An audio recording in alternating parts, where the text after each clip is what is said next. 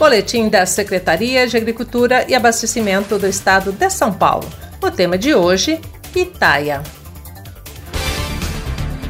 Atenção, produtor! Você sabia que, além de linda, a pitaia pode ser uma ótima opção de cultivo por ter alto valor agregado? A Secretaria de Agricultura e Abastecimento do Estado de São Paulo apoia a produção de pitaia e desenvolve pesquisas com a fruta na APTA Regional de Presidente Prudente, uma unidade da Agência Paulista de Tecnologia dos Agronegócios.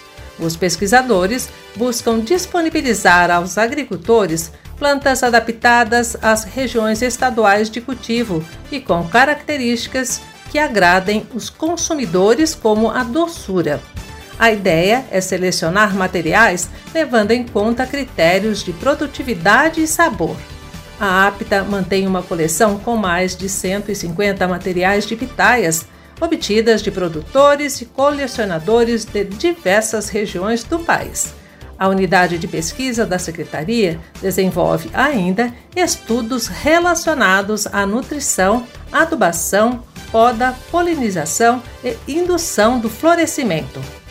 Das 1.380 toneladas de pitaia comercializadas na CEAGESP São Paulo, 41%, ou seja, 570 toneladas, são oriundas do estado de São Paulo, sendo Presidente Prudente uma das principais regiões produtoras do estado. Para saber mais sobre os trabalhos, acesse www.agricultura.sp.gov.br.